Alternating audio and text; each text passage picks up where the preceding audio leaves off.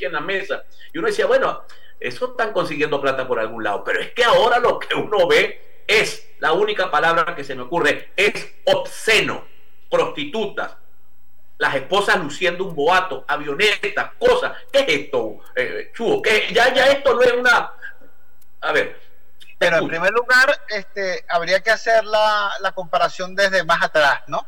Mm, yo la, la, cuando conocí las casas de los jefes políticos, que yo adversaba, por cierto, porque yo nunca fui militante ni de, ni de COPEI, cuando yo conocí las casas de los dirigentes políticos fundamentales, jefes parlamentarios, eh, jefes del Ejecutivo, ministros, exgobernadores.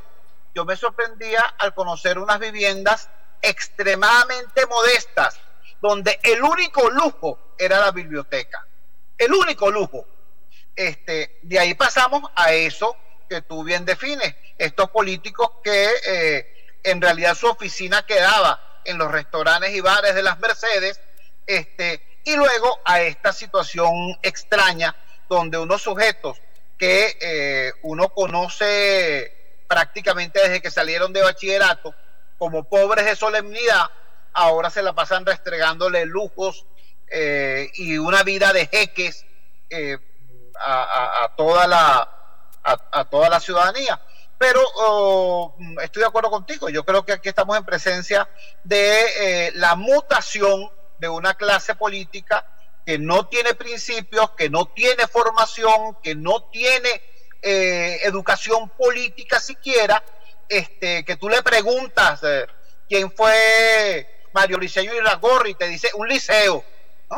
Este, no tienen ni siquiera el mínimo conocimiento de lo que es la historia política del país, pero tienen una absoluta falta de escrúpulos y eso es lo fundamental para su ascenso dentro de la actual clase política. Ahora, yo insisto en un punto, ¿cómo hacer para no solamente caracterizar adecuadamente lo que está ocurriendo, sino para hacer alternativa cuando estamos a, en las puertas de un bienio electoral?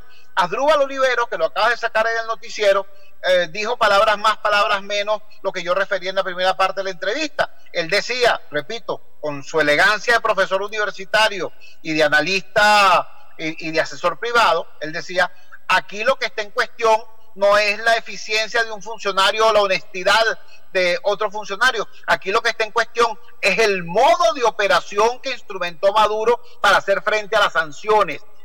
Que se sepa, que se diga, ese modo de operación colapsó. No, por cierto, por ser opaco, no, porque la opacidad era parte definitoria de ese modelo, de ese modo de operación. Colapsó por ser irracional, colapsó por ser además de manera uh, ejecutado de manera deshonesta. Entonces, ¿qué es lo que tenemos que pensar hoy los venezolanos? Dos cosas. Uno, aquí no va a haber inversiones, aquí no va a haber construcción de prosperidad, aquí no vamos a salir de la crisis mientras tengamos a Maduro en el gobierno y a gobiernos como el de Maduro. Eso no va a ocurrir. Necesitamos tener una opción diferente a esto, una opción de poder, una opción eh, con eh, eficacia electoral, con eficacia política, con eficacia social y con eficacia electoral. Ahora, Ahora ¿cómo, generar esa opción? Tú acabas de hablar de los liliputienses, digamos, de los enanitos que no suman, solos no son nada, juntos representan una alternativa. ¿Cómo hacer entonces para ese diseño?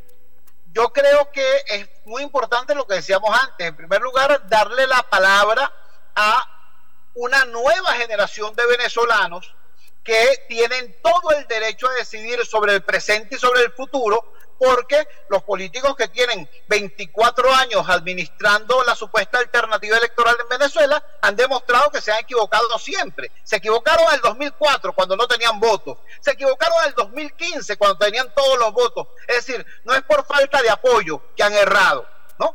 Cuando han tenido apoyo también lo han despilfarrado. Es decir, aquí hay una serie de políticos que ojo, no quiero estigmatizar a, nadie, seguramente todo el mundo hace falta, pero su lugar no es el de ser los rostros de la esperanza. Los rostros del conflicto no pueden ser los rostros de la esperanza. Hay nuevos rostros, hay nuevos referentes y Venezuela tiene que construir una alternativa frente al madurismo, pero que se inspire en la consigna de Neguito Borges, sin rencor. Chuo, un abrazo, mis respetos personales y profesionales para ti. Que Dios te acompañe. Un abrazo, Juan Carlos. Gracias por la oportunidad. Saludos. Muchísimas gracias. Vamos a rápidamente con Evelyn Castro. Evelyn, adelante. Revisemos información, Juan Carlos, que tenemos en el portal.